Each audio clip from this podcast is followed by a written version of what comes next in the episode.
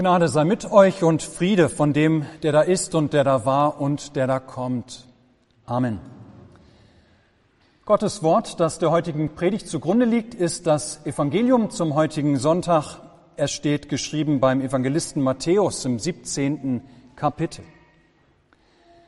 Nach sechs Tagen nahm Jesus mit sich Petrus und Jakobus und Johannes, dessen Bruder, und führte sie allein auf einen hohen Berg. Und er wurde verklärt vor ihnen, und sein Angesicht leuchtete wie die Sonne, und seine Kleider wurden weiß wie das Licht. Und siehe, da erschienen ihnen Mose und Elia, die redeten mit ihm. Petrus aber antwortete und sprach zu Jesus, Herr, hier ist gut sein. Willst du, so will ich hier drei Hütten bauen, dir eine, Mose eine und Elia eine. Als er noch so redete, siehe, da überschattete sie eine lichte Wolke. Und siehe, eine Stimme aus der Wolke sprach, Dies ist mein lieber Sohn, an dem ich wohlgefallen habe, den sollt ihr hören. Als das die Jünger hörten, fielen sie auf ihr Angesicht und fürchteten sich sehr. Jesus aber trat zu ihnen, rührte sie an und sprach, Steht auf und fürchtet euch nicht. Als sie aber ihre Augen aufhoben, sahen sie niemand als Jesus allein. Und als sie vom Berge hinabgingen, gebot ihnen Jesus und sprach, ihr sollt von dieser Erscheinung niemandem sagen, bis der Menschensohn von den Toten auferstanden ist. Amen. Liebe Schwestern in Christus, liebe Brüder im Herrn, Wann wart ihr das letzte Mal an einem Punkt in eurem Leben, dass ihr euch gesagt habt, so wie es gerade ist, könnte es eigentlich immer bleiben? Bei der Arbeit läuft es vielleicht gerade besonders gut. Ja, wie schön wäre es, wenn es immer so glatt liefe. Oder in der Familie geht es zurzeit erfreulich harmonisch zu. Keine kein Angiften, keine Anfeindungen, vielmehr lauter Freundlichkeit im Umgang miteinander. So könnte es eigentlich immer bleiben. Oder, so hatte ich es vor kurzem wieder erlebt, man ist im Urlaub. Das bedeutet keine Termine, kein Alltag, gutes Essen, viel Natur, viel Schlafen und Ausruhen. Einfach nur herrlich, so könnte es bleiben eine Labsal für Leib und Seele. Wann warst du das letzte Mal an einem Punkt, dass du dir gesagt hast, so wie es gerade ist, könnte es gerne bleiben? Du hast vielleicht gerade ein wichtiges Lebensziel erreicht. Oder du stehst gerade in einer ersten ernsthaften Beziehung und du genießt die Schmetterlinge im Bauch. Oder du erlebst gerade das Glück, Eltern eines Babys geworden zu sein. Oder du stehst am Anfang deines Ruhestandes, von dem du dir viel Gutes erhoffst. Ihr Lieben, nennen wir solche Momente doch einmal Gipfelerfahrungen. Das sind Zeiten in unserem Leben, wo wir uns wie auf einem Berggipfel vorkommen. Der Bergsteiger, der nach einem meist anstrengenden Aufstieg oben am Gipfel ankommt, der erlebt so ein ganz, ein ganz berauschendes, ein erhebendes Gefühl von Glück. Er steht ganz oben und die Dinge, die er zurückgelassen hat, die scheinen irgendwie weit weg und ziemlich klein zu sein. Ja, er hat es nach ganz oben geschafft und kann jetzt alles überblicken. Und alles wirkt aus dieser Perspektive, wie gesagt, irgendwie überschaubar, irgendwie machbar, klein. Auch die größten Probleme, die da unten vielleicht noch waren. Ja, man hat oben auf dem Berg eine ganz andere Perspektive, eine Perspektive, die viel Klarheit und Übersicht schenkt. Das ist etwas Großartiges. Und ihr Lieben, in diesen in diesen Berggipfelmomenten unseres Lebens ist es leicht, Christ zu sein. Die erste Liebe, das junge Elternglück, Erfolg in der Karriere, der Beginn des aktiven Ruhestands, Ja, in diesen Berggipfelmomenten spürt man förmlich Gottes Hand, wie sie im eigenen Leben aktiv ist, diese Hand. Es fühlt sich so an, als ob Gott einem hier besonders nahe ist, im Erleben des eigenen Glücks. Dieses sind Zeiten, die wir nur allzu gerne deshalb auch festhalten wollen, wo wir uns sagen, so wie es gerade ist, was ich jetzt gerade habe, ja, ich wollte es, könnte immer so bleiben. Unser heutiges Predigtwort führt uns vor Augen, wie Jesus drei seiner Jünger mitnimmt und ihnen so einen, so einen Höhepunkt, so einen Gipfel, Berggipfelmoment erleben lässt. Er nimmt Petrus und Jakobus und Johannes mit sich und führt sie auf einen hohen Berg. Und dort oben auf dem Berg, da werden diese drei Jünger Zeugen eines unerwarteten, eines ganz überraschenden Geschehens. Die Jünger kennen Jesus schon länger. Sie haben schon einiges mit ihm zusammen erlebt. Aber hier oben auf dem Berg ganz plötzlich, aus heiterem Himmel quasi, bekommen sie eine ganz andere Perspektive, eine ganz neue Seite von Jesus zu sehen. Ja, er wird vor ihren Augen verklärt, heißt es. Also, seine Erscheinung hat sich geändert. Seine Erscheinung veränderte sich. Matthäus schreibt, sein Angesicht leuchtete wie die Sonne und seine Kleider wurden weiß wie das Licht. Markus berichtet in seinem Evangelium, seine Kleider wurden hell und sehr weiß, wie sie kein Bleicher auf Erden so weiß machen kann. Weißer als das hellste Weiß also. Vorstellen müssen wir uns, dass also an dieser Stelle, in diesem Moment dort oben auf dem Berg etwas von der Göttlichkeit Jesu durchleuchtet, durchscheint. Bislang haben die Jünger Jesus nur von seiner menschlichen Natur her gesehen. Aber sie bekommen hier oben auf dem Berg Jesus vor Augen gestellt, wie er in Wahrheit auch war. Für sie bislang immer nur verborgen gewesen. Ja, dass er das Licht vom Licht war, vom Licht, das keine Schatten kennt. Dass er der ewige Sohn des Vaters war. Ja, die drei Jünger erleben das Allerschönste, was sie je gesehen haben, in diesem Moment auf dem Berg. Was für, ein, was für eine unbeschreibliche Erfahrung muss das gewesen sein, was für ein unbeschreibliches Glück, das die drei Jünger dort auf dem Berg erleben.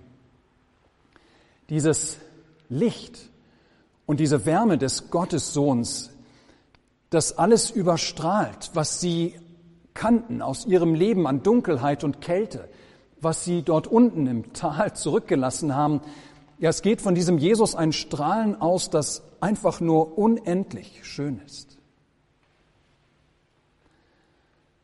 Bei Jesus tauchen plötzlich noch Gestalten auf. Zwei, es sind Mose und Elia. Sie sind miteinander im Gespräch vertieft. Mose und Elia, ihr Lieben, die repräsentieren das Alte Testament, das Gesetz und die Propheten. Ja, sie dürfen offensichtlich an dieser Stelle den treffen, den sie zu ihrer Lebzeit verheißen hatten, dass er irgendwann kommen würde, der Messias, der Heiland und Retter.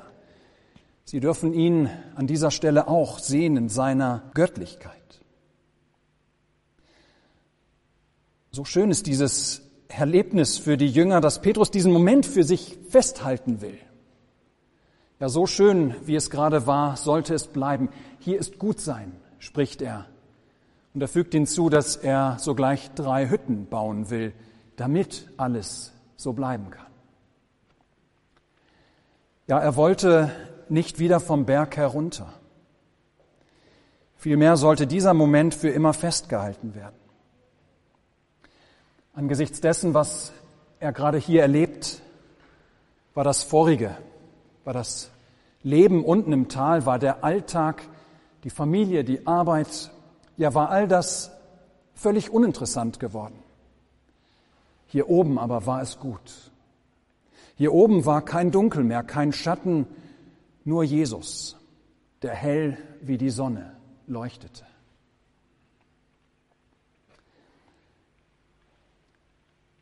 Aber wir erfahren, wie für die, dieser für die Jünger so wunderschöne Moment, den Petrus unbedingt festhalten möchte, ja, wir erfahren, dass dieser Moment dann doch wieder schnell vorbei ist. Petrus hat kaum fertig ausgesprochen, was er machen möchte. Da unterbricht ihn Gott selbst, der aus der Wolke heraus ausrichten lässt, dies ist mein lieber Sohn, an dem ich wohlgefallen habe, den sollt ihr hören. Die Jünger erschrecken, sie fallen nieder auf ihr Angesicht. Jesus kommt zu ihnen, legt ihnen die Hand auf und macht ihnen Mut, habt keine Angst, steht auf. Und dann hören wir, dass als die Jünger wieder die Augen aufheben, hochgucken, dass dann schon alles vorbei ist wieder. Ja, Jesus leuchtet nicht mehr, Mose und Elia sind wieder weg. Es ist wieder so wie vorher, Jesus ist wieder so wie vorher, wie sie ihn gekannt hatten. Er ist nun nur noch wieder ein Mensch, der Erscheinung nach, nicht anders, als sie selbst es waren. Und sie machen sich wieder auf, die Jünger und Jesus. Sie gehen vom Berg herunter zurück in den Alltag. Ja, ihr Lieben, Sie gehen zurück in den Alltag. Sie können diesen Moment auf dem Berg als Jesus verklärt vor ihnen gestanden hatte und wo all die Tiefen und die Dunkelheiten und die Schatten ihres Lebens vergessen waren. Nein, sie könnten oder sie konnten diesen Moment nicht festhalten. Auf Dauer bleibt ihnen dieser Gipfelmoment erstmal noch verwehrt. Denn die Geschichte mit Jesus ist noch nicht an ihr Ende gekommen. Vielmehr müssen Jesus und die Jünger erstmal zurück in den Alltag. In den Alltag. Und das bedeutet eben auch Stress bei der Arbeit und zu Hause. Ja, es geht zurück in den Alltag, der unter anderem auch kranke Kinder bedeutet und schmerzhafte Abschiede. Auch Auseinandersetzungen und Streit zwischen den Menschen. Einsamkeit und manche andere finstere Gefühle. Und was die Jünger noch nicht so richtig wahrhaben wollen, es wird überhaupt erst noch so richtig finster werden in ihrem Leben. Sie gehen vom Berg herunter, zurück auf den Weg mit Jesus nach Jerusalem nämlich. Es ist ein Weg, den Jesus noch in die tiefste Erniedrigung bringen würde, ins Leiden und in den Tod.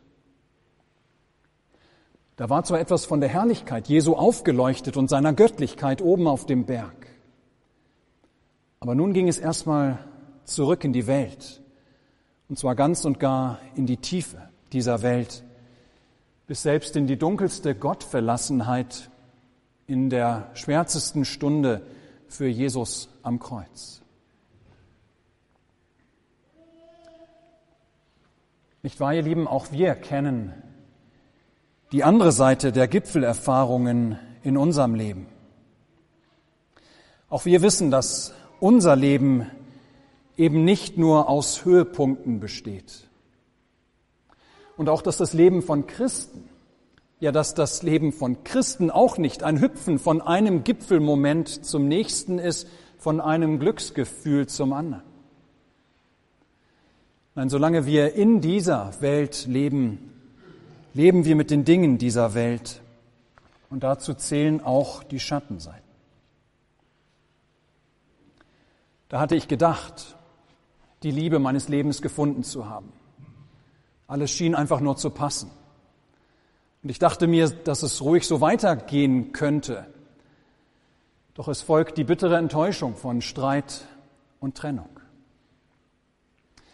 Da meinte ich vielleicht, den perfekten Arbeitsplatz gefunden zu haben, wo ich Sinnvolles tun kann für andere, wo ich einer Tätigkeit nachgehe, bei der ich gut war. So kann es bleiben, habe ich mir gesagt. Aber dann wird daraus doch nur ein weiterer Job, bei dem ich desillusioniert Tag für Tag die Zeit bis zum Feierabend entnervt absitze. Da gehe ich nichts ahnend mit einer kleinen Beschwerde zum Arzt, muss die Worte hören, es tut uns leid, es ist schlimm, wir können für dich nichts mehr tun. Ja, ihr Lieben, wir kennen diese Schattenseiten der Gipfelerfahrungen. Aber ihr Lieben, es gibt noch einen ganz großen Trost. Es ist richtig, die Jünger gehen hinab an diesem Tag von dem Höhepunkt des, des Gipfels ins Leben zurück. Aber sie gehen nicht allein vom Berg herunter. Nein, Jesus Christus, dessen Göttlichkeit gerade vor ihren Augen aufgeleuchtet war, wir haben in der Epistel gehört, wie Petrus noch einmal da erinnert, diese Herrlichkeit gesehen zu haben. Ja, dieser Jesus Christus, der geht mit ihnen. Er selber bleibt nicht dort oben auf dem Berg stehen und freut sich an seiner Göttlichkeit. Nein, er hält nicht fest an diesem Moment, denn erst einmal gibt es noch etwas ganz Wichtiges für ihn zu erledigen. Und so geht er mit den Jüngern hinunter. Ja, mehr noch, er geht ihnen voran auf dem Weg ins Leiden, in den Tod bis ans Kreuz. Wir feiern bald wieder die Passionszeit, wo wir uns genau diesen Weg Jesu ans Kreuz wieder neu vor Augen führen. Und es ist ja immer wieder die Frage an uns, warum machen wir das eigentlich Jahr für Jahr, dass wir uns das Leiden Jesu jedes Jahr von neuem vor Augen führen, aber ihr Lieben, es ist wichtig, dass wir bei Jesus eben nicht nur an den hell wie die Sonne leuchtenden Jesus denken, sondern dass wir, wenn wir an Jesus denken, immer wieder uns erinnern, dass Jesus seine Göttlichkeit und seine Herrlichkeit abgelegt hat, dass er sie aufgegeben hat, um verraten zu werden, um geschlagen zu werden und gekreuzigt dass er dieses ganz und gar freiwillig getan hat, und zwar für uns, nicht für sich, für uns, um uns retten zu können. Ja, so unendlich viel war Jesus bereit für uns aufzugeben, wie großartig. In seiner Nachfolge mussten nicht nur die Jünger damals, sondern müssen auch wir damit rechnen, dass wir durch manches dunkle Tal hindurch müssen, dass auch wir manchen Tiefpunkt durchqueren müssen. Aber wir haben die Verheißung von dem, der sich den Jüngern damals auf dem Berg als der Sohn des lebendigen Gottes offenbart hat, der im Gesetz und in den Propheten verheißene Messias, ja, wir haben die Verheißung von diesem, dass er bei uns ist. Ja, eben das ist seine Verheißung an alle, die zu ihm gehören, wie wir es vorhin im Taufevangelium gehört haben. Siehe, ich bin bei euch alle Tage. Auch dort, wo eine Beziehung in die Brüche geht. Auch dort, wo euch Leid widerfährt. Auch dort, wo ihr ein schweres Jahr oder vielleicht mehrere schwere Jahre hinter euch habt. Ja, nicht wahr? Gerade daran wurden wir vorhin mit der Taufe vom kleinen Adrian erinnert. Wie lautet sein Taufspruch nochmal? Psalm 23, Vers 1. Der Herr ist mein Hirte, mir wird nichts mangeln. Mir wird nichts mangeln. Ihr Lieben, das bedeutet nicht, dass das Leben von Adrian immer nur eitel Sonnenschein sein wird, dass ihm niemals etwas fehlen wird. Nein. Es bedeutet nicht, dass mir als Christ niemals etwas Schweres begegnen wird, weil Gott mein Hirte ist. Dass ich niemals deshalb vor irgendetwas Angst haben müsste. Nein, das bedeutet es nicht. Aber es bedeutet dieses. Da sind wir wieder bei Psalm 23, diesmal Vers 4. Und ob ich schon wanderte im finstern Tal, fürchte ich kein Unglück, denn du bist bei mir. Ja, auch wenn ich weiß, dass noch manche dunkle Täler vor mir liegen. Dass das Leben nicht nur aus Gipfelmomenten, nicht nur aus Höhenpunkten besteht. Dass deshalb vielleicht auch noch so manches vor mir liegt, was ich Schweres zu tragen habe. Aber niemals bin ich allein, sondern habe den an meiner Seite, der mir vorausgegangen ist in den Tod, ins ewige Leben hinein, um mich nun begleiten zu können in eben dieses Leben hinein, um mich an die Hand zu nehmen, um mir mit seinem Stecken und Stab zu oder mich zu leiten, um mich zu begleiten, um mich zu führen, bis wir schließlich zusammen an dem Ziel angekommen sind, wo ich mit ewiger Freude werde feststellen können, hier, hier ist gut sein. Dorthin will Christus den kleinen Adrian und will er uns alle bringen, wo wir ihn in seinem Lichtkranz und seiner ganzen Herrlichkeit schauen werden. Dann nicht nur für ein paar Minuten, auch nicht nur für ein paar Tage oder Wochen, sondern dann ohne Ende. Gelobt sei unser Gott in Ewigkeit. Amen. Der Friede Gottes, welcher höher ist als alle Vernunft, bewahre eure Herzen und Sinne in Christus Jesus. Amen.